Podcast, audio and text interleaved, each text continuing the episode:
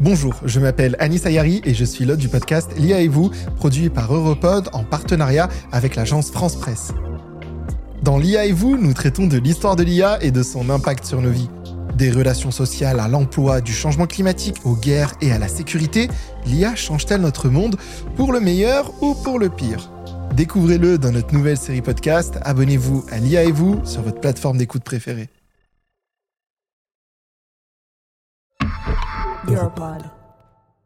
L'Europe ne se fera pas d'un coup, ni dans une convention d'ensemble. Explique-moi l'Europe. Et puis l'Europe, c'est aussi l'espoir de progrès. Comment en faire l'Europe des travailleurs Le podcast de toute l'Europe. En collaboration avec Bull Media.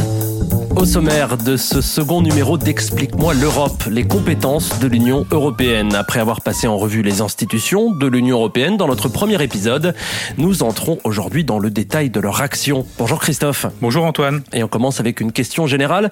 Comment on se répartit les rôles entre les États membres et l'Union européenne? Est-ce que c'est chacun ses sujets ou est-ce qu'on fait tout en double? À vrai dire Antoine, les deux. Il y a des domaines que les États ont donnés en totalité à l'échelon européen, il y a des domaines qui sont partagés entre les États et l'Union européenne, et il y a des domaines où ce sont encore les États qui ont toutes les compétences. Et là, l'Union européenne ne fait qu'apporter un soutien. Bon, d'accord, il y a trois formules, exclusives, partagées et d'appui, mais comment est-ce qu'on décide des politiques qui vont revenir à l'Europe? Eh bien, c'est un processus très progressif. Depuis le début de la construction européenne, les pays membres transmettent peu à peu des domaines d'action à l'échelon européen lorsqu'ils estiment qu'ils seront mieux gérés de cette manière. Alors quelles sont les politiques qui aujourd'hui appartiennent de manière exclusive à l'Union européenne? Il s'agit essentiellement de domaines économiques et qui sont liés au bon fonctionnement du marché unique. N'oublions pas qu'il s'agit de la raison d'être historique de l'Union européenne. Du coup, l'Union a des compétences exclusives sur les douanes, la concurrence, les accords de libre-échange et la monnaie unique pour les 19 pays qui l'ont adoptée.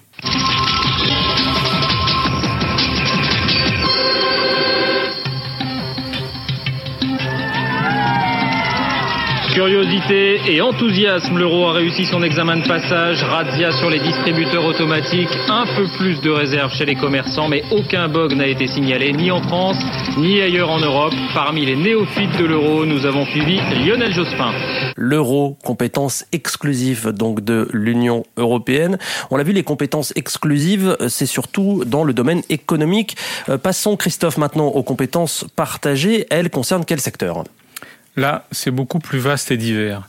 Cela va de l'environnement et de l'énergie à l'agriculture, en passant par les transports, la recherche, la protection des consommateurs ou encore la cohésion économique, sociale et territoriale. Bon, effectivement, là on commence à sortir de la seule économie. On comprend dans ce cas que ce sont les domaines les plus politiques que les États membres ont gardés pour eux. Hein.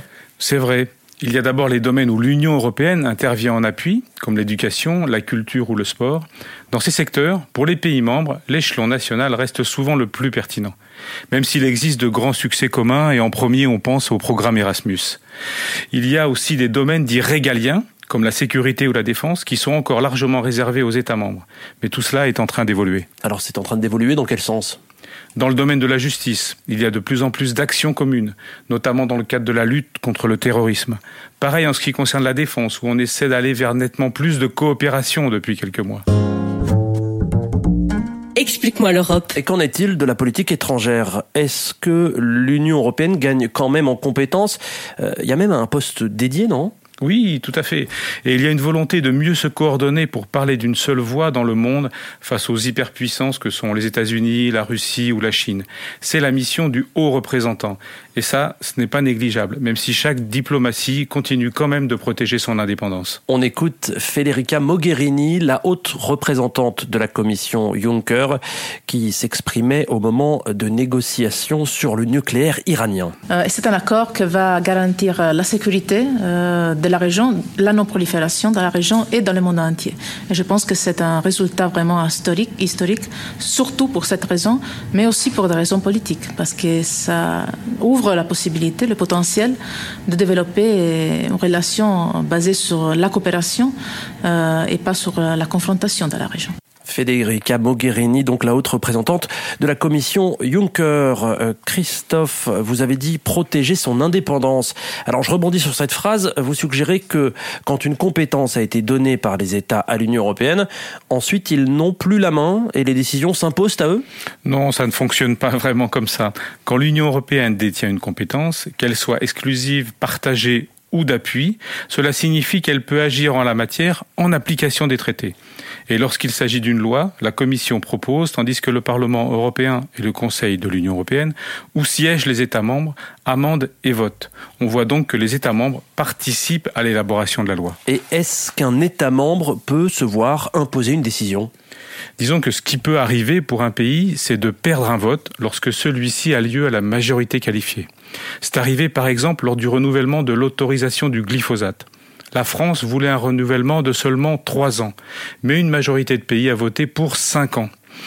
Autre exemple, en matière de concurrence, la Commission prend ses propres décisions conformément à ce que prévoient les traités, s'agissant des fusions, comme dans le cas de Alstom Siemens, ou des amendes infligées aux entreprises.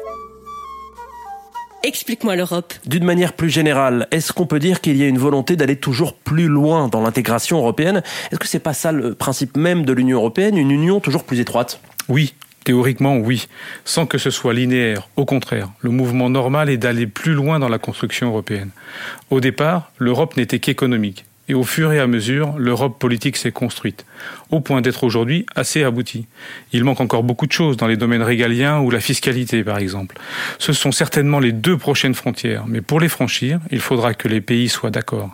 Et on voit qu'à l'heure actuelle, il n'y a pas que des partisans de l'approfondissement de l'Union. Merci Christophe. C'est la fin de ce deuxième numéro d'Explique-moi l'Europe. À retenir donc trois types de compétences exclusives, partagées et d'appui. L'économie est largement mise en commun, un peu moins les affaires étrangères.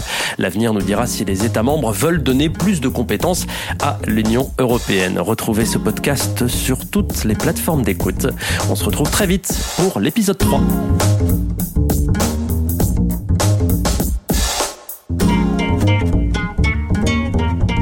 Explique-moi l'Europe.